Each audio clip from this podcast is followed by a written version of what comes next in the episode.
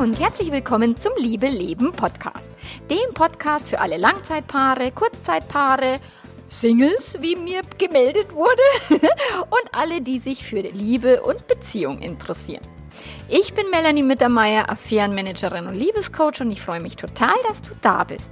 In dieser Episode gibt es ein Interview mit meiner lieben Kollegin Claudia Huber und wir beleuchten gemeinsam die vier sexuellen Felder, in denen sich jedes Paar bewegt. Ich wünsche dir ganz viel Spaß dabei.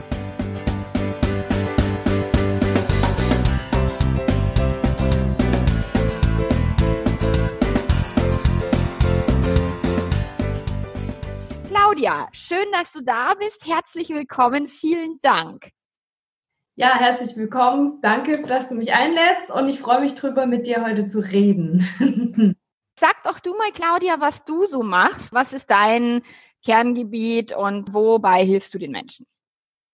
Also ich bin Sexualpsychologin und helfe Leuten dabei, ihre Sexualität auf Vordermann zu bringen, egal ob sie eingeschlafen ist oder ob sie in der Krise steckt oder ob dann andere Themen dahinter sind, die eben für Menschen in der Sexualität relevant sind. Das ist so mein Thema. Mhm. Und ich gucke gerne auch hinter die Sachen. One-Shots sind auch immer möglich, wenn man dann nur eine Krise, in Anführungszeichen nur eine Krise hat, dann hilft es ja manchmal nicht so viel zu reden, aber wenn man dann wirklich Bock drauf hat, dann kann man sich da auch schon reinsteigern ich habe dich als Sexcoach abgespeichert, wo, wo ich sage, das ist auch nicht mehr mein Fachgebiet, schicke ich die Leute tatsächlich zu dir, wenn es eben um die wirklich um die Sexualität an sich geht. Bei mir ist es ja geht ja hauptsächlich ums Fremdgehen, um das, was die Menschen halt meistens versäumen, sich gut um die Sexualität zu kümmern. So davor wäre es natürlich schön, wenn sie mit dir arbeiten würde, weil dann käme es gar nicht erst so weit, dass sie irgendwie ausweichen oder mit sich mit anderen Menschen sexuell beschäftigen. Ähm, also es ist keine Garantie, dass sie es nicht tun, aber letzten Endes sich gut um die eigene Sexualität zu kümmern, ist mega hilfreich, weil wenn Fremdgehen passiert, ist das auch meistens ein Baustein, der da stattgefunden hat. Und deswegen finde ich großartig, was du tust. Und ähm, ja, lass uns mal einsteigen. Also viel äh, sexuelle Felder. Ich fand das erste Mal, als ich, als du mir das Modell erklärt hast, ähm, das war letztes Jahr im Barcamp äh, Sex in Leipzig, wo wir waren, fand ich schon mega spannend, weil auf die Art und Weise haben wir uns eigentlich noch nie mit der eigenen Sexualität befasst. Und ähm, damit die Leute jetzt auch wissen, wovon wir reden, magst du die vier Felder mal kurz vorab um, ähm, umreißen oder vorstellen, sodass wir dann ein, tiefer einsteigen können? Ja, mache ich natürlich gern. Also das Vier-Felder-Modell, das habe ich mir selber ausgedacht, weil ich festgestellt habe, wir haben echt keine Ahnung, wovon wir eigentlich reden, wenn wir miteinander über Sexualität reden. Und daher kam eigentlich dieser Gedanke irgendwann am Küchentisch, was meinen wir denn eigentlich damit? Und dann habe ich vier Felder postuliert, die jetzt nicht trennscharf irgendwie voneinander abzugrenzen sind, aber im Groben geht es dann darum, um die biologische Sexualität. Da geht es um das ganze Thema Hormone, was wir eigentlich alles so mitbekommen haben, was so kulturelles Erbe im eigentlichen Sinne ist, was uns niemand erzählen muss. Das kriegen wir quasi in der Wiege mit. Ähm, natürlich gibt es ja Parameter, die sich über das Leben verändern, aber das ist dann wieder so ein ganz spezielles Individualthema. Und dann gibt's die erotische Sexualität. Da geht's um das Thema Erotik im Allgemeinen, ähm, trennt sich ab von der biologischen Sexualität, dass es super viel um die Psyche geht.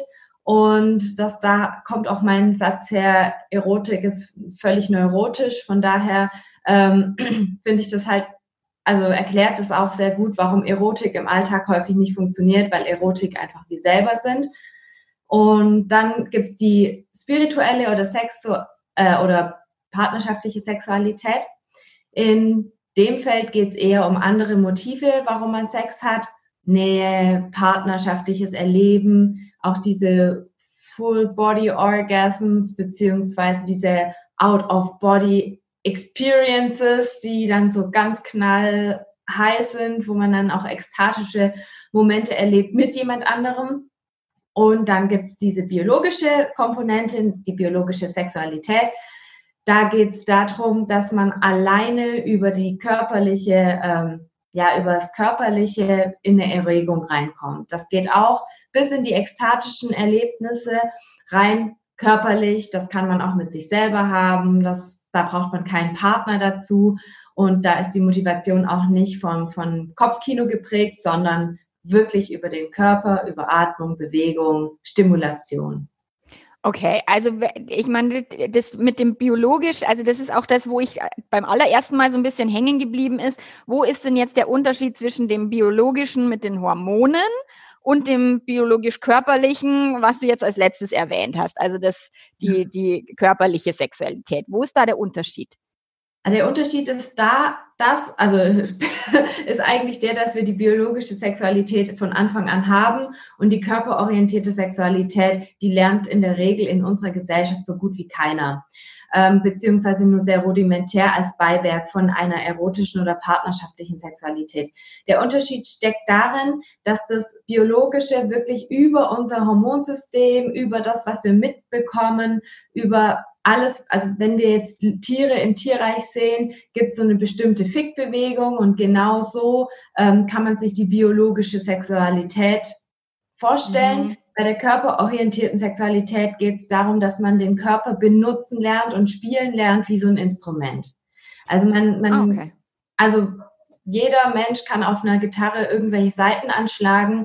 Dass es aber virtuos klingt, braucht man viel Übung und muss sich dann auch darüber bewusst werden, wie man was ähm, zum Klingen bringt, dass dieses Instrument wirklich einen schönen Sound hat. Und so ungefähr kann man sich das vorstellen. Cool. Also so wie diese Fick-Bewegung wäre diese Gitarrenbewegung so, dieses ganz schnelle Ge Gerammel quasi auf den Seiten. Und wenn ich dann ein schönes Lied spielen will oder eine erfüllte Sexualität leben will, dann darf ich lernen, mein Instrument, und zwar mein eigenes Instrument zu spielen. Und ich hatte mal eine Kundin, die, die hatte keine Lust auf Sex mit ihrem Mann und so. Und dann habe ich sie auch gefragt, wie schaut's denn aus mit der Masturbation, Selbstbefriedigung? Und sagt sie, nein, nein, nein, also sowas mache ich nicht. Das muss jemand anderes machen. Also ihren eigenen Körper wird sie niemals anfassen. Und da steckt ja schon so ein ganz krasses Kernproblem. Wenn wir die eigen, unser eigenes Instrument noch nicht mal kapieren, dann wollen wir auch noch auf dem Instrument von einem anderen spielen oder wir glauben, der andere könnte unser Instrument gut spielen. Das ist ja schon, viele Menschen glauben ja, Sexualität ist was, das kann man halt einfach. Ja, das glauben ganz viele Menschen und das ist definitiv falsch. Genau. Natürlich gibt es Menschen, die von sich aus eine höhere Körperlichkeit haben oder mhm von sich aus weniger belastet sind und dadurch entsprechend experimentierfreudiger. Das ist aber nicht bei jedem so. Und wenn man, also alleine schon die Tatsache, wenn man dann sich an die Jugend zurück erinnert, wenn man da das erste Mal mit irgendjemandem sexuell halbwegs aktiv ist ähm, oder was auch immer das dann sein mag, dann, dann entdeckt man sich irgendwie und dann funktioniert noch nicht alles, aber ist auch noch nicht so schlimm, weil man schließlich ja miteinander Dinge entdeckt und das ist jedem bewusst, dass man Dinge miteinander entdeckt. Wenn man dann in eine Routine kommt oder wenn man länger mit einem Partner zusammen ist, bildet sich im Gehirn sowas wie, ja, so muss das bei jedem funktionieren. Mhm. Und wenn man dann zu einem anderen Partner wechselt und der natürlich teilweise auch nicht so ein echtes Feedback gibt, weil viele sagen, ja, meine Partnerin, mein Partner sagt immer die Wahrheit und äh, es sagt immer, das ist alles super. wenn ich dann hinter die Kulissen gucke und als äh, Sexcoach, Sexualpsychologin habe ich ja die Möglichkeit, mit den Leuten auch mal ganz unverblümt zu reden, kommt halt häufiger heraus, so ja, keine Ahnung, ähm, weiß nicht, ist das so toll, weiß ich nicht, habe keine Lust, weil irgendwie macht es mir doch nicht Spaß. Mhm. Und da merkt man dann halt schon, dass die Menschen doch nicht so ehrliches Feedback geben, weil sie den Partner schützen wollen. Und das ist ja auch völlig in Ordnung, mhm. weil es ist auch schwierig, ein anständiges Feedback zu geben und äh, ein anständiges Feedback zu bekommen. Wenn ich mich selber in die Situation versetze von vor, was ich nicht, 15 Jahren, 10, 15 Jahren, da war das für mich auch nicht cool, wenn jemand gesagt hat, ähm, lass mal, ist scheiße. Ja. Das und man kann es auch noch netter formulieren, aber trotzdem haben die Leute so viel Angst, den Partner zu verletzen. Und ich kann das auch verstehen, weil ich auch meinem Mann nach irgendwie ganz vielen, vielen Jahren der Sexualität zum ersten Mal mich getraut habe, etwas zu sagen, dass ich das eigentlich blöd finde und dass wir das eigentlich anders machen könnten. Und es war ein ein Drama, bis ich das quasi rausgekriegt habe aus meinem, aus meinem Mund und mein Mann dann sagt, ach so, oh ja, dann machen wir es halt anders. Also es war völlig unspektakulär, aber ich habe mir vorher im Kopf ein Riesending gemacht, oh Gott, und es verletzt ihn, wenn ich das ihm sage. Und der war dann so, ja, dann machen wir es halt anders. Also und, und dann war das Thema wirklich für immer erledigt. Es war so cool. Und da hast du echt Glück gehabt, weil genau das ist halt nicht immer die, die Reaktion, sondern ganz häufig kommt dann, oh, was darf ich denn jetzt noch? Und mhm. es ist ein Bruch beim Partner. Also es sind ja nicht nur die Männer, die dann so reagieren, es sind ja auch die Frauen, die so Klar. reagieren. Vor allen Dingen Frauen reagieren so, wenn dann ihre Männer sagen, sorry, das ist ähm, nicht so toll. Mhm. Könntest du mal bitte?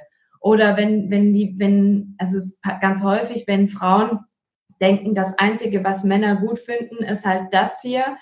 Ähm, und das möglichst hart oder schnell und sie fragen noch nicht mal nach, wie ist es denn mit der Selbstbefriedigung? Wie machst du es denn? Zeigst mhm. du es mir? Kannst du mir irgendwie was helfen? Ich verstehe natürlich schon, was dahinter steht. Man möchte nicht blöd dastehen. Man möchte nicht als unerfahren dastehen.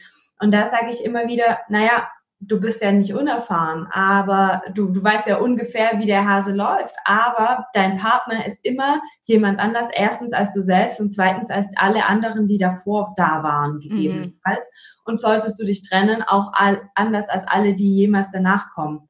Ja, wahrscheinlich gibt's die ein oder anderen Präferenzen, die man grob bei fast jedem irgendwie wiederfindet. Aber das ist halt einfach nur so ein ganz grober Richtwert. Also bei Männern ist es schon mal nicht verkehrt, wenn man Richtung Penis geht. Ist ja schon mal nicht schlecht. Äh, äh, und bei Frauen ist es auch nicht so verkehrt, wenn man mal so Richtung Klitoris geht. Jetzt ist halt immer so die Frage, in welcher Form, wie schnell, mm. fest, ob tief, ob überhaupt nicht tief, sind die Brüste okay oder nicht. Da tun sich nochmal ganz andere Welten auf. Aber das liegt halt auch sehr viel an diesem körperorientierten sexuellen, was hast du mit deinem Körper gelernt, mhm. wie Bock auch dich anders noch zu entwickeln, hast du Lust, andere erotische Zonen zu entdecken oder nicht oder möchtest du immer auf deiner Fahrbahn bleiben oder merkst du, mh, hm, die Fahrbahn, die wird auch ziemlich eng, ich habe gar keinen Spaß mehr an anderen Dingen mhm. und dann lohnt sich in diese körperorientierte Sexualität auch stärker reinzugehen. Also tatsächlich fand ich nochmal das Bild mit dem Musikinstrument sehr schön, weil auch wenn ich jetzt schon zehn Jahre Gitarre spiele und ich möchte aber vielleicht nochmal ein anderes oder ein neues Lied spielen lernen oder eins, was schwieriger ist, komplizierter, dann hilft es natürlich zum Beispiel einen Gitarrenlehrer zu nehmen oder YouTube-Videos zu gucken. Ich meine, Video gucken oder Porno gucken ist jetzt, glaube ich, in der Sexualität jetzt nicht der beste Lehrer. Also da äh, wäre natürlich so ein Profi wie du noch viel oder ein Tantra-Seminar oder sowas.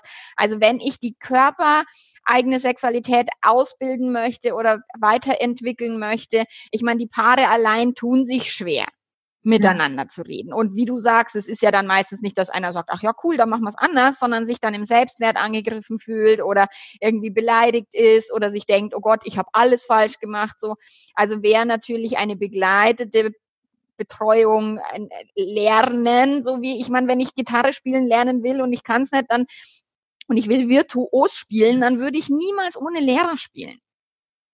Also natürlich gibt es Menschen, die das auch über YouTube-Videos wunderbar können. Also es gibt echt Menschen, die schauen sich YouTube-Videos an und werden dann exzellente Gitarristen. Die haben dann ihren super eigenen Stil und so weiter und so weiter, schwer zu kopieren. Das ist bei Menschen auch nicht anders, die über, über YouTube-Videos ihre Sexualität verbessern. Denn es gibt ja Massagevideos, es gibt ja Griffe-Videos, es gibt ja Videos, wie du besser atmen kannst für die Sexualität, dass es halt einfach mehr Variabilität gibt. Mhm abgesehen davon, dass die meisten Menschen noch nicht mal wissen, dass Atmung ein wirklich großer Faktor ist mhm. bei der Sexualität. Genauso wie Körperbewegungen oder ähm, einfach mal was ganz anderes. Also Ding, immer nur die gleichen Dinge zu tun bei der Sexualität ist totaler Schmarrn, weil dann, dann wird dein Körper super spezialisiert. Wenn du dann auf einmal mal andere Stoffe nimmst oder und die über die Haut streichst oder wenn du mal was ganz anderes machst, indem du dich zum Beispiel erstmal schüttelst eine ganze Weile und tief atmest und dann mhm. vielleicht immer noch dein Genital mitstimulierst und dann vielleicht erst mit deinem Partner Sex hast, dann ist es manchmal so ein Cut, aber dann ist es auch eine Sache, da, da hast du mal wieder was anderes erlebt. Mhm. Klar, du brauchst einen Partner, der da mitmacht und man mhm. fühlt sich am Anfang wirklich echt super seltsam. ähm, Ich stelle mir jetzt vor, wie ich mit meinem Partner mich vorher im Schlafzimmer, wie wir uns schütteln und der da also ich denke, was tut sie da? Aber das Witzige daran ist, je häufiger man solche Geschichten macht, desto normaler wird es mhm. und desto Spaß hat man auch daran. Also das erste Mal, als ich in, äh, damals in meiner äh, Tantra-Massage-Ausbildung für Frauen war, hatten wir sowas, äh, hatten wir ein Selbstliebe-Ritual, so wurde das genannt. Was es unterm Strich war, ist in der Gruppe zu masturbieren. Aber, aber halt einfach äh, viel länger, viel mhm. ausgedehnter und nicht so in den eigenen Mustern, die man eigentlich sonst mhm. hatte. Und als ich dann das Sexological Bodywork gemacht habe, haben wir genau das Gleiche gemacht. In der Gruppe masturbiert und das zwar über eine Dreiviertelstunde lang. Ja, viel Erfolg dabei, wenn du das mal zu Hause machst. Ja. Am Anfang super schräg. Und manchmal ist es immer noch so, wenn ich mir denke, so, oh fuck, jetzt muss ich, also ich habe das jetzt in den letzten Jahren immer nur als Leitung noch gemacht und jetzt muss ich da irgendwie mitmachen. Und dann bist du drin und die Musik, der Rhythmus, das Atmen, die, die Menschen, die sich bewegen, das reißt dich dann in so eine Stimmung mit mhm. und du bekommst ganz andere Eindrücke und du bekommst auch eine ganz andere Einstellung zur Sexualität. Das heißt nicht, dass es das Lieblingsbeschäftigungsfeld äh, werden muss, aber es erweitert so unfassbar. Mhm. Und wenn man dann einen Partner hat, der auch Spaß an Experimentieren hat, der Spaß daran hat, sich mal auf Neues einzustellen, der dem auch ein bisschen Zeit widmen möchte. Weil das ist ganz häufig, glaube ich, schon ein riesiges Thema bei Partnern. Der eine möchte Sex nochmal vertiefen, möchte sich weiterbilden und im Sexuellen kannst du dich immer weiterbilden. Mhm. Und der andere hat halt eigentlich keinen Bock, weil er sich denkt so, oh ja, es passt schon. Mhm. Oder es ist anstrengend oder ja. ich habe keine Zeit oder was auch immer. Also keine Zeit ist immer eine große Ausrede. Ähm, das sind dann die Leute, die es auch cool finden, mal 15 Minuten Sex zu haben und das ist dann für die nächsten zwei Wochen alles, was da so da drin ist da bei denen kannst du nicht sonderlich viel bewegen, wenn sie keine Motivation bekommen oder wenn sie nicht dem Partner zuliebe mal Dinge ausprobieren. Mhm. Und da hilft schon mal so ein Workshop außerhalb, so ein Tantra-Workshop, Massage-Workshop oder sonst was. Aber das ist dann wenig nachhaltig häufig, weil dann denkt derjenige, wow, ich habe jetzt gerade ganz viel getan und das dann nach Hause ganz zu wieder. Das braucht halt immer wieder ein Zugpferd, wenn es nicht beides sind.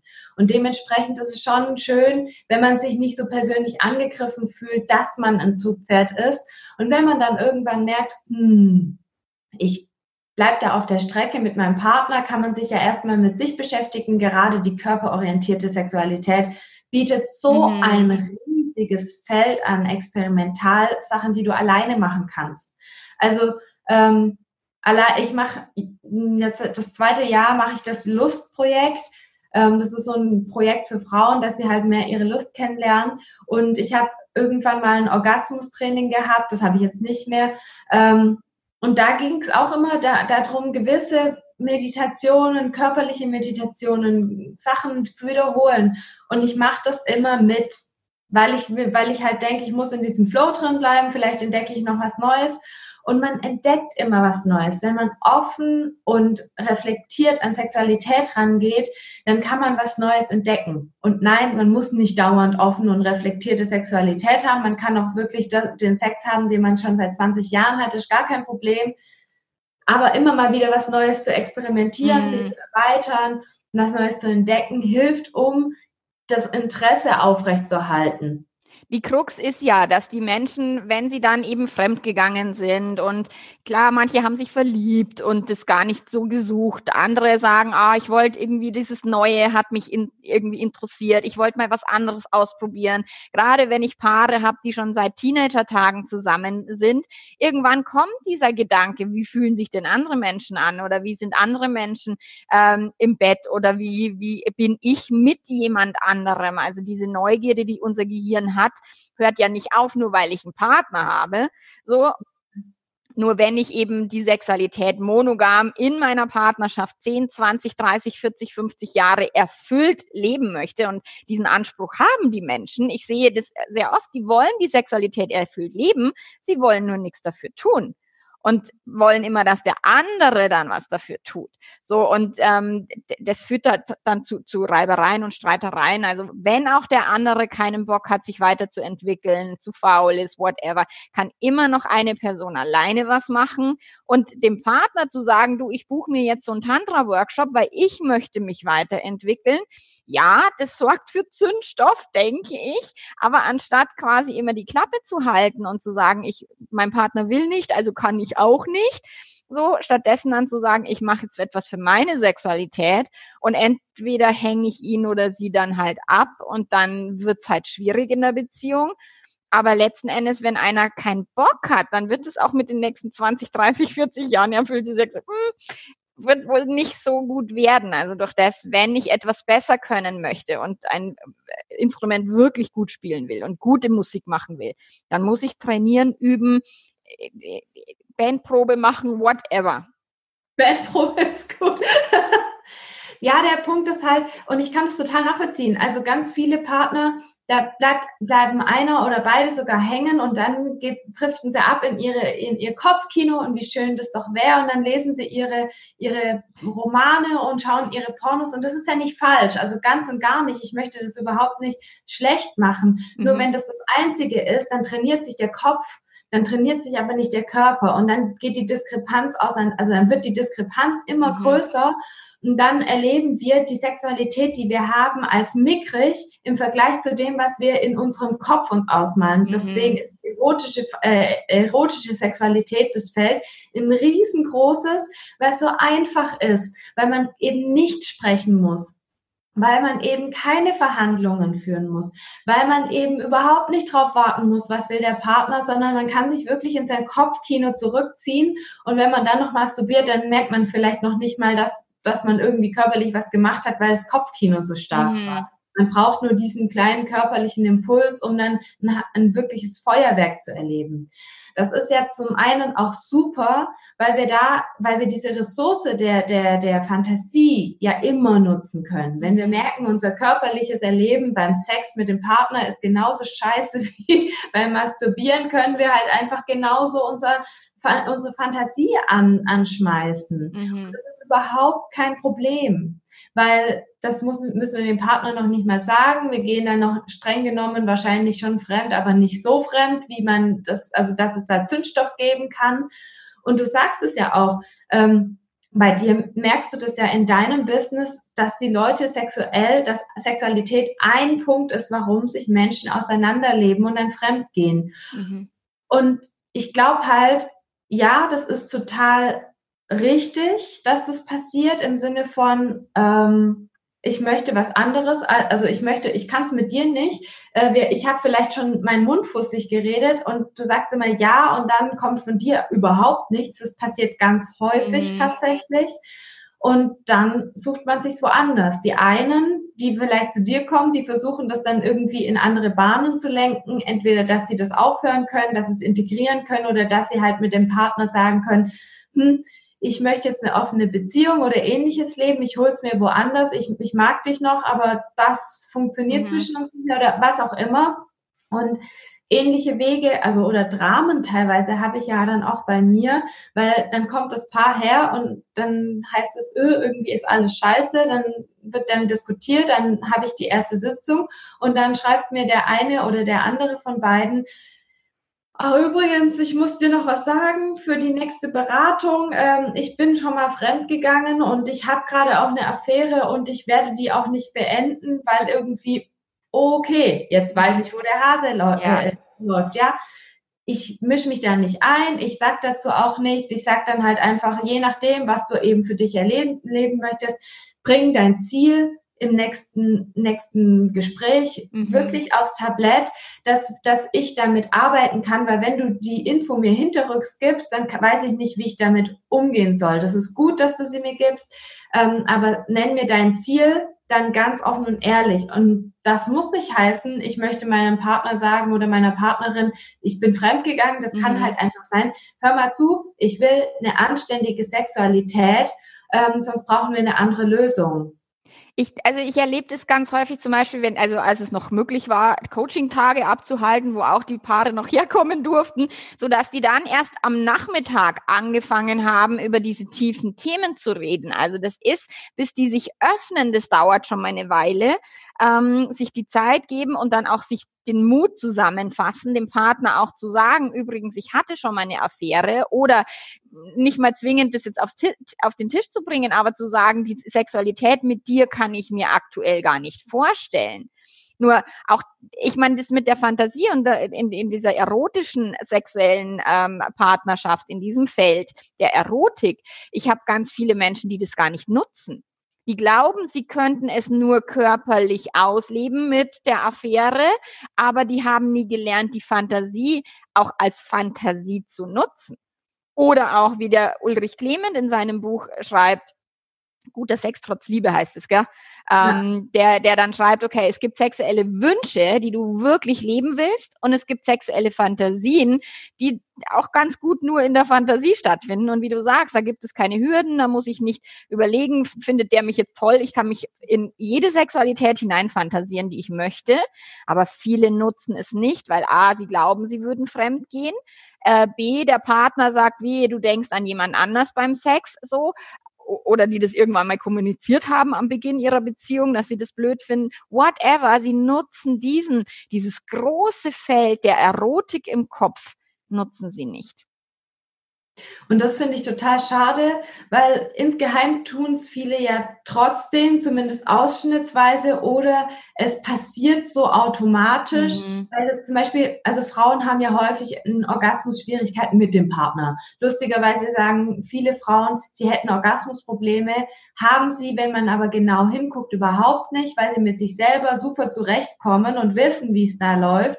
Mit dem Partner funktioniert es nicht. Warum? Weil der Körper nicht trainiert hat, auf die Art und Weise zum Orgasmus zu kommen, wie es halt ein, also wie es mit dem Partner möglich ist.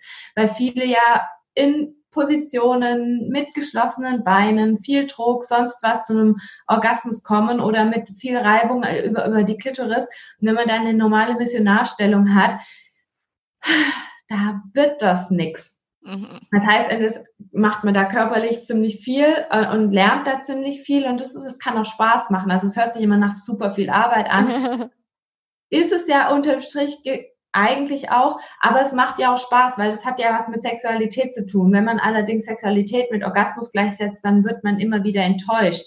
Also da auch mal so eine Unterscheidung zwischen dem ergebnisorientierten Sex, der einfach nur auf das Ziel Orgasmus aus, aus ist, oder eben Sexualität als Erlebnisfeld.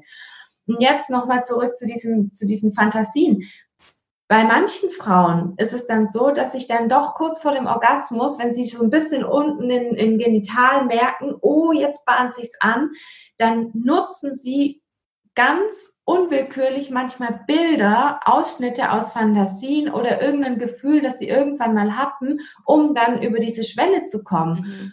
Und manche sind, Menschen ist es nicht bewusst, andere haben ein schlechtes Gewissen. Und ich sage immer, das ist, es stört niemanden. Denn du musst es deinem Partner noch nicht mal sagen. Weil vor allen Dingen, wenn dein Partner noch nicht mal bereit ist, mit dir andere Dinge zu tun und zu machen, ähm, um, um deine Sexualität hervorzubringen, die dir eben auch einen Orgasmus beschert, wenn du Lust darauf hast, ja, dann wird er damit auch wahrscheinlich nicht so gut umgehen können, wenn du ihm sagst, hey, hör mal zu, ich denke da jetzt gerade immer an den Michel vor drei Jahren. Äh, ups, äh, nee. Mhm. muss man nicht tun. Also ich habe tatsächlich festgestellt oder auch jetzt in meiner Sexualität, dass mir die Fantasie sehr hilft, über die erste Schwelle zu kommen, überhaupt Sex zu wollen. Mhm. Also so mein Mann, der ist, der muss sich nur neben mich liegen und, und sagt, ach Schätzelein, wann immer du neben mir liegst, finde ich das irgendwie schön und dann könnte ich sofort so. Der, der, der hat das so. Ich habe das nicht. Also ich muss wirklich meinen Geist erstmal in diese etwas erotisierte Stimmung bringen, dass ich überhaupt aushalten kann, dass der mich jetzt vielleicht auch an Körperstellen berührt, die ich im normalen Alltag zum Beispiel nicht berührt haben will. So, und dafür nutze ich Fantasie um eben über diese erste Schwelle zu kommen. So, um dann zu sagen, okay, jetzt bin ich bereit, mich auch auf das Körperliche einzulassen und dann aber auch präsent zu sein in dem Moment. Also ich lasse dann die Fantasie irgendwann gehen und bin dann im Moment präsent. So dass das auch verschieden genutzt werden kann oder dass es verschiedene Momente gibt, wo die Fantasie hilfreich ist. Ob jetzt eben kurz vorm Orgasmus oder überhaupt, bevor man überhaupt Sex hat, um in diese Stimmung zu gelangen.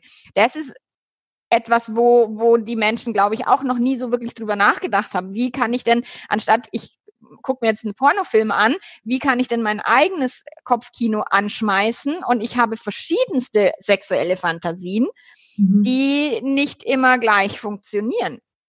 Ist, also da mein Gehirn sagt nicht, ach, das ist jetzt eine Fantasie, die ist super, die machen wir jetzt immer, sondern am nächsten Tag sagt mein Gehirn langweilig, kannst du was anderes anmachen, so. Und das ist etwas, sich selber da kennenzulernen, auch in der erotischen Fantasie, finde ich großartig. Und deswegen haben wir nochmal das Interview nächste Woche, wo wir da nochmal tiefer genau dieses Feld beleuchten, weil die Erotik, finde ich, ist so ein ganz, ganz, ganz großes Feld. Ist vor allen Dingen ein ganz präsentes Feld, weil wir lernen ja nicht viel über das Thema partnerschaftliche Sexualität oder Sexualität, die körperorientiert ist. Wir lernen ja eigentlich nur die Erotik in unserer Gesellschaft. Also Pornos, Bücher, ähm, die ganze Filmindustrie, sogar Hollywood voller Erotik. Nicht wirklich, dass wir da was lernen. Also ich meine, im Endeffekt kannst du da überhaupt nichts übertragen. Da fragen sich die Leute, warum funktioniert das mit der Dusche nicht ganz so toll, wie es immer in den Filmen? Oder warum ist das äh, Vögeln auf dem Tisch nicht so geil, wie, wie die Leute das dann immer so zeigen. Also warum geht's bei uns dann nicht so ab? Ja, hm, Körpergröße macht schon einen Unterschied oder also so Anatomie macht einen Unterschied, ganz klar. Das heißt nicht, dass man das lassen muss, wenn es nicht aufs erste Mal klappt, aber da kommt halt so ein bisschen diese Realität rein, die halt ganz weit von dieser erotischen Fantasie weg sein kann. Mhm. Oder auch, ähm, was ich immer super finde, wenn Frauen behaupten, sie hätten keine Lust frage ich sie manchmal so, ja, beachte doch mal drauf, wann du über die Zeit Lust hast. Es, es kann ja schon sein, dass du nie Lust hast, wenn auf einmal dein Mann zu Hause ist. Kann ja sein, dass du sonst am Tag Bock hast. Schau mal, was macht dich denn eigentlich an? Und darüber kommen Frauen dann durchaus mehr zu einer Lust, die ihr, ihnen selber gehört und ist nicht so fremdbestimmt gemacht in irgendeiner Form. Mhm. Daher finde ich die Erotik und die ganzen, das ganze Spektrum der Fantasien sowas von wertvoll. Und finde ich auch nicht so, äh, also finde ich total legitim, damit auch zu arbeiten. Deswegen ist es halt ein Feld. Es ist ein überdominiertes Feld, es ist ein überbewertetes Feld in unserer Gesellschaft, weil es keine richtige Einordnung hat, finde ich. Und weil es nicht ausgewogen wird und weil alle Leute immer wieder denken, so ja, wenn es nicht so geil ist wie am Anfang oder wie in Hollywood oder wie sonst was, ähm, dann ist es halt nichts und dann sage ich, jo, deswegen gibt es diese drei anderen Felder. Klar, die mhm. biologische Sexualität, da kann man nicht großartig was machen. Man kann nur beobachten und gucken, wenn ich merke, irgendwie funktioniert da was nicht. Vielleicht gucke ich als Mann mal nach dem Testosteronspiegel. Mhm. Gerade wenn es dann so um Mitte 40 ist, so Richtung Mitte 50, da verändert sich auch bei Männern der, der Hormonhaushalt. Die haben sowas wie eine Adenopause, das ist das gleiche wie die Menopause bei Frauen. Da wird nur nicht drüber gesprochen. Mhm. Männer verstehen es deswegen auch nicht und deswegen kommen dann so Anwandlungen wie, oh, jetzt kaufe ich mir halt irgendwie den super Sportwagen oder suche mir eine neue Geliebte, weil sie merken, körperlich tut sich was. Also auch psychisch tut sich was, weil sie sich bewusst werden, es geht Richtung Ende. Ja.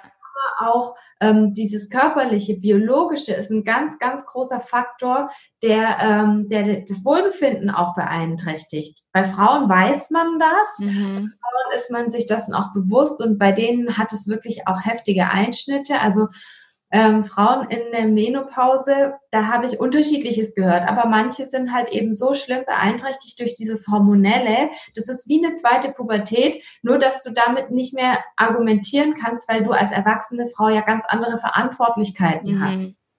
Und manchmal kann man mit dem Partner nicht so richtig darüber sprechen, weil der das nicht nachvollziehen kann, beziehungsweise weil man eh in den Jahren davor verpasst hat, so eine Gesprächskultur aufzubauen. Mhm. Und dann geht manchmal der Sex-Drive erstmal runter, wirklich krass runter. Und auch physiologisch ist dann alles Mögliche anders. Scheidentrockenheit, dünnere Haut, alles Mögliche, was dabei ist. Da tut das, was einem früher gut tat, findet man jetzt wirklich, wirklich schmerzhaft oder ätzend oder mhm. sonst irgendwas. Und darüber kann man sich dann aber wieder neu entdecken. Nach zwei, drei Jahren sagt man, ist es dann so grob durch dieser hormonelle Wechsel? Also grob in der Heilheit, dass es dann wieder irgendwie aufgebaut werden kann. Und da helfen dann auch Ärzte, da helfen dann auch äh, teilweise Heilpraktiker oder Leute, die mhm. sich gerade darauf spezialisiert haben, mit diesen hormonellen Schwankungen umzugehen. Aber auch so, ähm, das, das kann man immer wieder, man kann es einfach testen lassen, ob bei einem die Sexualhormone, ob da alles stimmt. Mhm.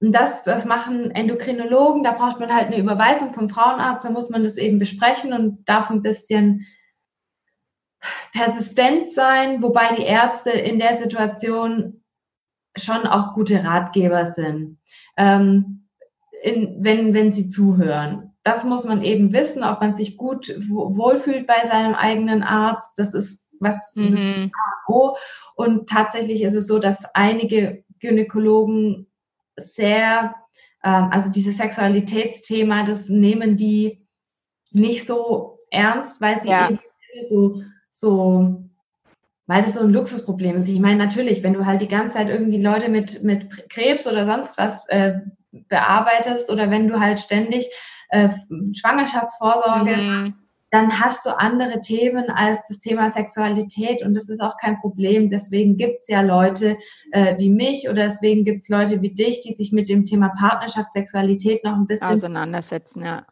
tiefer auseinandersetzen, mhm. als ein Arzt im Alltag tut. Nur einen körperlichen Check-up zu machen, ist ja generell mal nichts Verkehrtes. Also zu sagen, ist es hormonell? Ich meine, es ist vielleicht mal schnell eine Ausrede. Ich habe keine Lust. Ah, bei mir ist mein, ich meine, Frauen haben ja auch einen Testosteronspiegel. Bei mir ist der dann vielleicht zu niedrig oder whatever. Nur was ich auch erlebe, ist, wenn ich mit Frauen arbeite, die keine Lust haben und ich dann sage, also wirklich gar keine Lust und dann kommt irgendwie eine frühere Liebelei oder irgendwie ein toller Typ und dann plötzlich sind die wie angezündet, die sind on fire und ich habe auch festgestellt, als ich mich damals fremd verliebt habe, da war, da waren Platz alle Hormone voll am Start. Also ich konnte quasi an gar nichts anderes denken als an Sex. Also das ist fürs Business totale Katastrophe, so eine Fremdliebelei. So, aber für die Sexualität, ich habe dann meinen Mann natürlich da auch zwangsbeglückt und der hat jetzt nicht, also der hat sich, er wusste zwar nicht, woher das kommt, aber der war im Vögelparadies zu dieser Zeit. Und da habe ich verstanden, was auch die Hormone mit einem machen. Weil ja. viele meiner Paare, die sagen, sie hätten gern wieder so eine Sexualität wie am Anfang.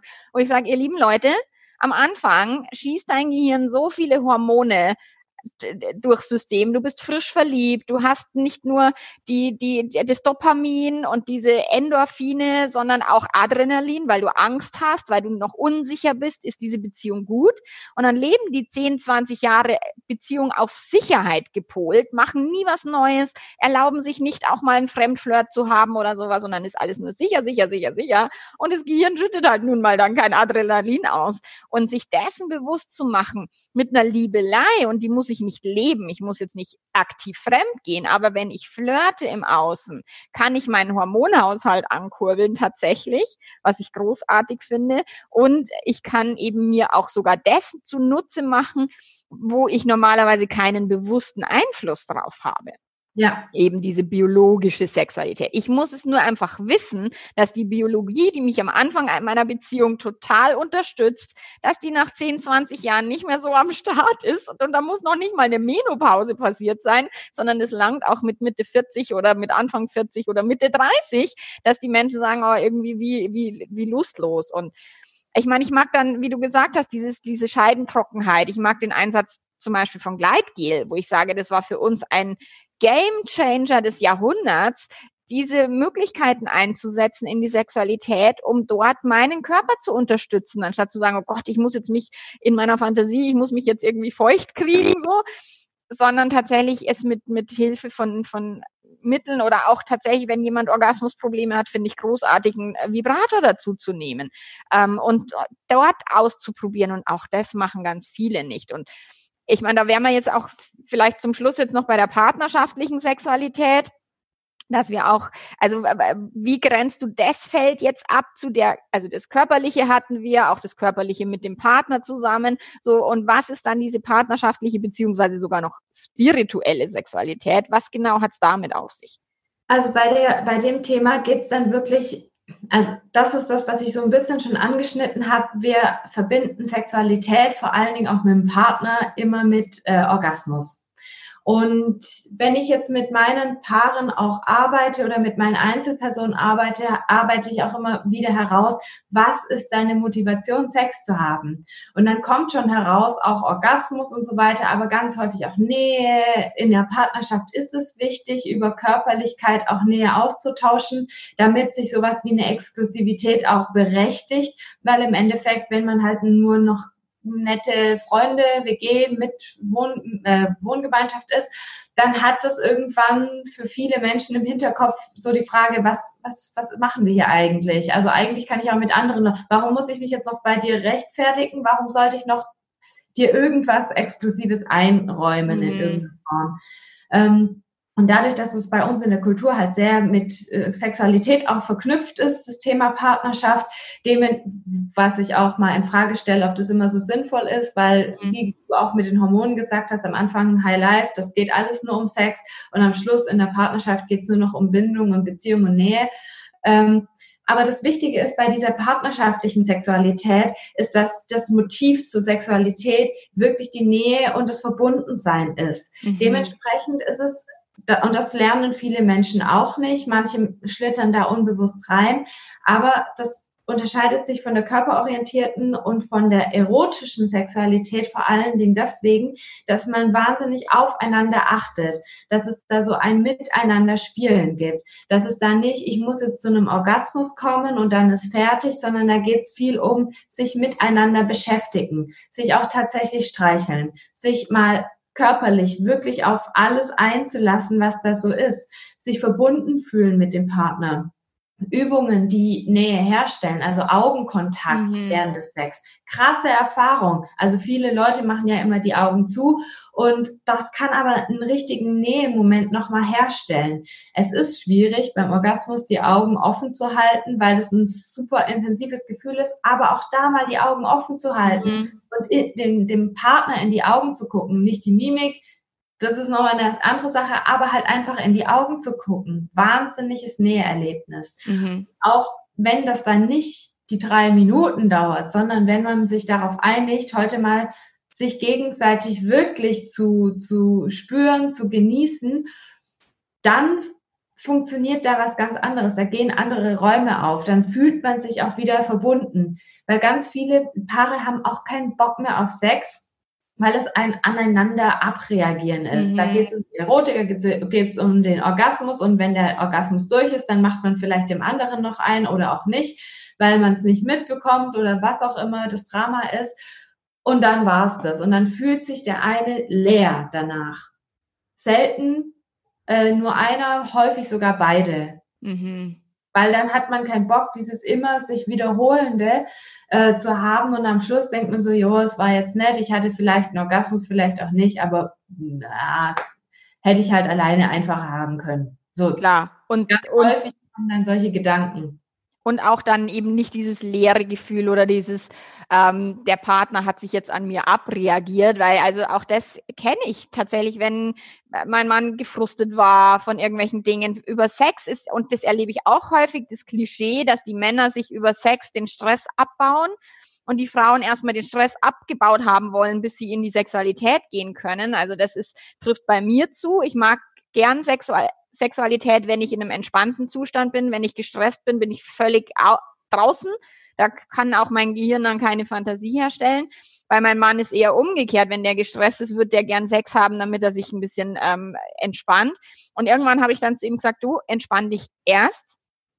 Und dann können wir Sexualität haben, weil das macht mir keinen Spaß. Ich ja. mag dieses, dieses, es geht hier gerade um Frust und um Stress. Das tut mir nicht gut, das gefällt mir nicht. So, sich auch mal ein Quickie und so, so einen harten Quickie zu keine, keine Frage. Aber letzten Endes eben dieses, wenn es die Motivation, und das finde ich spannend, wie du sagst, warum haben wir denn jetzt Sex? Geht es um Nähe, geht es um den Orgasmus oder geht es jetzt um irgendwie, ich muss meinen Frust abbauen, weil ich gerade irgendwie auf, auf der Straße mich geärgert habe? ähm, das spürt der Partner. Also ich spüre das, um, um was es meinem Mann geht. Und wenn der in einer gechillten, der, der war mal drei Wochen in Indien, ähm, hat dort meditiert, sich wirklich so, eine, so, so einen Herzenswunsch erfüllt, nach Indien zu reisen und hat gesagt, er hat drei Wochen lang nicht an Sex gedacht. Nicht einmal. Und wo ich sage, what? und wir haben davor irgendwie mal jahrelang gestritten, weil wir irgendwie zu wenig Sex haben. Und auch das herauszufinden über solche Erlebnisse und Erfahrungen, wenn der Partner mal meditiert, also ich meine, ich ja. würde jetzt nicht meditieren, aber auch viele Partner würden wahrscheinlich sagen, wie du, ich soll meditieren, leck mich am Arsch, gell, so.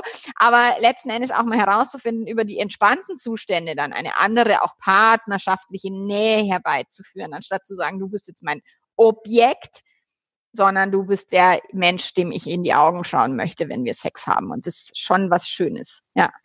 Und gerade dieses Abreagieren, das turnt ganz viele Frauen echt ab. Mhm. Weil da ist der Partner auch stark, bei sich, dann passieren auch ganz viel diese frühzeitigen Ejakulationen und so mhm. weiter, die ja nicht wirklich frühzeitig sind, sondern einfach dementsprechend Spannungsabbau.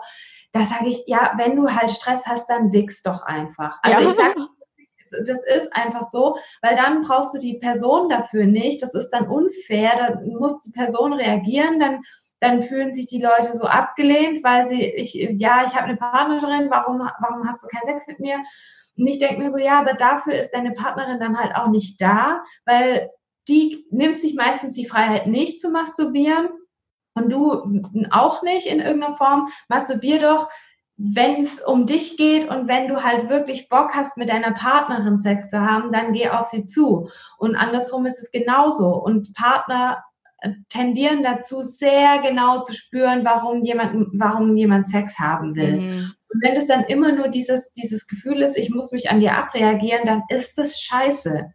Genauso wie der Gnadensex. Wenn die Partnerin ja. dann sagt, okay, ich, ich gebe jetzt diesen Gnadensex, dann, Sex, dann habe ich wieder eine Woche Ruhe oder zwei, so, dann, dann geht er halt nicht zu einer anderen. Auch das spürt der Partner, ob es eine wirklich gewollte Sexualität. Und tatsächlich geht es in den Affären ganz viel um Begehren dieses haben wollen. Ich habe hier Affären, wo ich sage, okay, das ist so intensive Sexualität, die erleben die Paare ihr ganzes Leben nirgendwo sonst. Ja. Und den Partner auch zu, zu begehren, beziehungsweise ihm oder ihr das Gefühl zu geben, es geht um dich, ich will genau dich und ich will genau auch äh, dich haben möchten. Und da, da sind wir wieder bei diesem Kaugummi-Paar Gedönse oder jetzt gerade auch in Corona-Zeiten, wo wir so viel beieinander kleben. So nach diesen drei Wochen Indien war die Sexualität mit meinem Mann also völlig nochmal ganz neu entdeckt und war großartig, auch über die lange Distanz und über das, ich will den haben und, und, und, und da war dieses Begehren ganz anders, als wenn wir jetzt jeden Abend nebeneinander liegen und ich mir denke, oh, wahrscheinlich will er schon wieder. Also das ist natürlich etwas haben wollen, ist etwas anderes als ein permanentes Überangebot auch zu haben und dann auch immer wieder zwischen Nähe und Distanz zu spielen, halte ich in der Partnerschaft für essentiell. Ja, vor, also ganz arg. Und ich bin jemand, also für mich ist es zum Beispiel so, ich brauche immer wieder sowas wie Abenteuer. Mhm. Und die können auch nur ganz klein sein. Ich brauche aber so das Gefühl, ich muss irgendwie so angeregt sein, dass ich überhaupt ähm, also Sexualität ist für mich sowieso relativ leicht anzuspielen, aber es gibt halt einfach auch Phasen, da habe ich keinen Bock und dann merke ich, entweder bin ich in einem Über Überanspannung oder ich bin in einer Unteranspannung. Das heißt, da brauche ich irgendwie wieder sowas wie ein Erlebnis und da reicht es mir persönlich, schon in einen Kaffee zu gehen und Leute zu beobachten mhm. oder ähm, mal ein intensives Gespräch zu haben. Also gerade auch, wenn, wenn Partner sich daran gewöhnt haben, ständig das Handy an der Person zu haben, wenn sie, wenn sie miteinander sprechen, dann funktioniert es halt einfach nicht, mhm. weil man nie das Gefühl hat, der andere ist wirklich bei einem. Ja. Wie denn da dann Bock auf den anderen aufkommen? Mhm. Wenn man jetzt natürlich ein haptischer Mensch ist, hat man da einen echten Vorteil, weil dann kann man über mehr, also häufigeres Berühren des Partners kann man dadurch schon in eine Lust kommen, wenn man Bock drauf hat, wenn man das gelernt hat.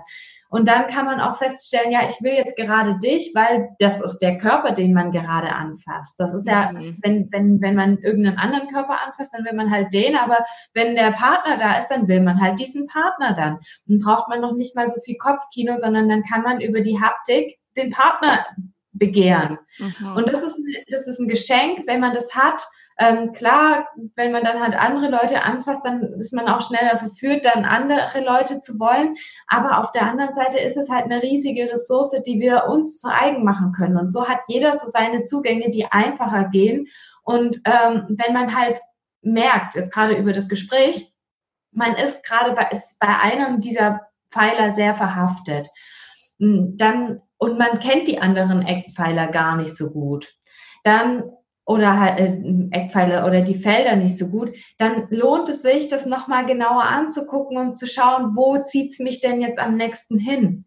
Weil darüber, wenn dann eine Neugier da ist, kann man dann auch leichter lernen. Es ist entspannter zu lernen. Es gibt für alle diese Felder wirklich gute Möglichkeiten. Also der beim partnerschaftlichen, spirituellen Sex, da kann man sich das Thema Tantra und Slow Sex wirklich mhm. gut ähm, angedeihen lassen. Ja, Tantra ist auch eine gute Körpergeschichte, aber auch da und auch Slow Sex dient dem Körperlichen, aber das dient halt vor allen Dingen dem Beziehungsaufbau in vielen Punkten, gerade in der Partnerschaft echt sehr gut. Und da merkt man auch, wie unachtsam man häufig in seiner Sexualität ist, weil man sich nur am anderen abreagiert und irgendwelche Tonmuster nachstellt in irgendeiner Form die halt mehr oder weniger funktionieren. Mhm. Oder wenn man halt dann auch sagt, okay, ähm, ich möchte wirklich das Thema körperorientierte Sexualität mehr für mich gewinnen, kann man natürlich das so tun, dass man sich ähm, über die Dinge informiert, wie der Partner funktionieren könnte, indem man sich Massagevideos anguckt. Aber man kann sich ja auch mit sich beschäftigen. Dann schaut man sich eben Videos an, die die eigenen Massage, also die, die eigene Anatomie abbilden und lernt darüber irgendwas. Oder lernt irgendwas übers Atmen. Das, da hilft Tantra, da hilft Sexological Bodywork, da hilft sich auch mal mit Leuten zu unterhalten, die in diesem Bereich unterwegs sind. Oder deswegen gibt's ja auch Sex-Coaches oder Sexualpsychologen, also Psychologen geht's immer so, aber Körperarbeiter, mhm. die können auch in der Krise per Telefon, per Skype, ist überhaupt kein Problem. Mhm. Das ist gar kein Problem. Weil gerade sich selber zu entwickeln, brauchst du eigentlich niemand, der an dir rumfummelt. Das kann ein geiles Add-on sein und manchmal hilft es, ein Tor zu öffnen. Mhm. Aber ähm, es ist so schön, sich auch selber zu entdecken, sich die Zeit zu geben. Und wenn man es nicht alleine tut, weil man es nicht hinbekommt, weil man dauernd eine Ausrede findet, weil man sagt, äh, eigentlich bla, ist es langweilig, kann ich nicht, will ich nicht, bla bla bla, dann nutzt man wirklich mit einem Coach zusammen diese Zeit besser, weil der gibt einem dann die Aufgabe. Mhm. Und dann sagt dir mal, ja, ich habe eine Aufgabe nicht gemacht. Das kannst du machen, das ist dem Coach dann auch egal, weil der sagt, ja, ist ja dein Geld, was du da mhm. ausgibst. Aber ähm, dann hat man so einen Anhaltspunkt und der kann einem auch erklären, warum sollte ich das denn überhaupt tun? Also man hat ja meistens eine, eine, eine Sache, also eine Idee, warum man es tun will, aber der kann meistens dann auch erklären, warum das wirklich sinnvoll ist, mit so einer Übung anzufangen und nicht mit dem High Ecstatic sonst was, weil mhm. um ein High Ecstatic Trance, was ist ich, was Zustand zu bekommen, musst du eben erstmal so die ganz kleinen und rudimentären Dinge können. Mhm.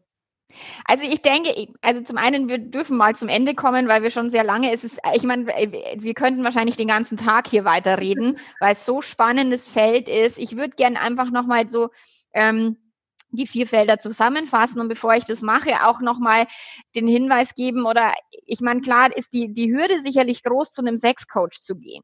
Ich, ich fand schon hilfreich, also ich habe mal Bauchtanz gemacht. Ich ähm, gehe ins Yoga. Also solche Dinge auch da über die Körperlichkeit sich näher zu erforschen und da auch Yoga atmen oder irgendwelche Meditationstechniken. Also es muss ja nicht dann gleich quasi der Sexcoach sein, sondern sich langsam den eigenen Körper anzunähern, fände ich schon mal besser als nix.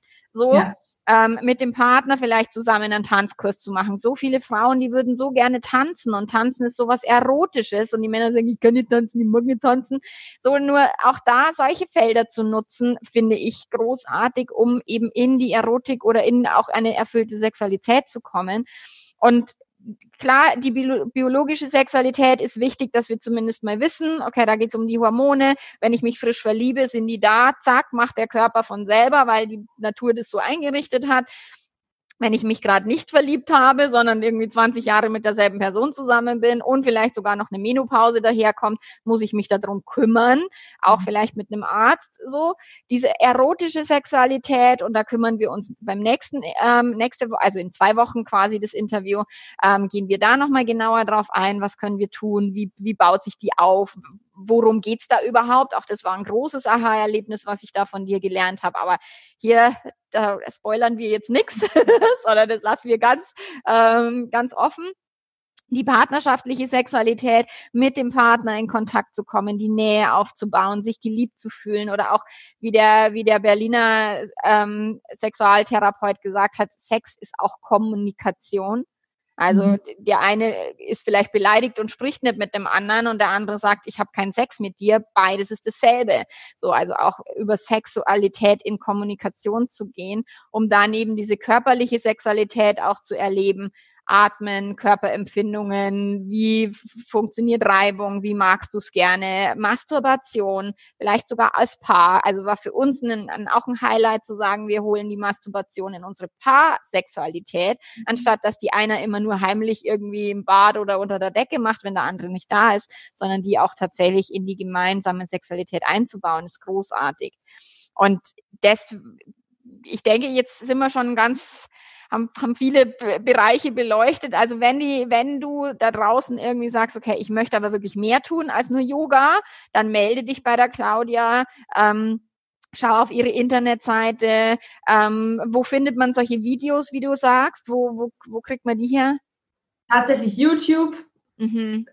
Genitalmassage hilft total oder äh, Sachen wie Charging Breath oder irgendwie Tantra irgendwas und dann halt einfach Tantra-Lehrvideos oder sonst irgendwas kann man auch reinnehmen. Okay. Ähm, das finde ich ganz gut. Und wenn man schon beim Yoga ist, die meisten Leute schaffen die Übertragung nicht. Das heißt, wenn du äh, yogische Atmung kannst, auch mit den Verschlüssen. Ne? Da gibt's ja auch bestimmte Atmungstechniken, die halt mit dem Körper auch zusammenhängen, äh, wo man dann gewisse Muskelgruppen anspannt und entspannt das ist zum Beispiel was, was du eins zu eins in die Sexualität übernehmen kannst. Mhm. Das kapieren viele nicht, aber genau das kann man mal machen. Mhm. Einfach nur mal beobachten. Es muss keinen Erfolg bringen.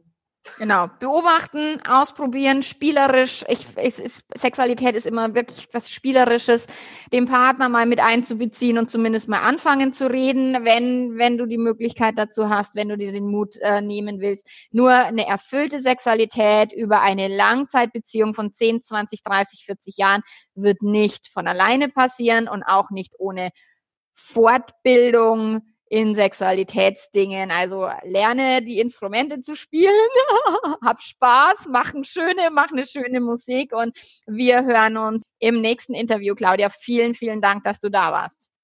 Sehr gerne, ich danke dir. Bis also, dann. Bis dahin. Ciao. Ciao.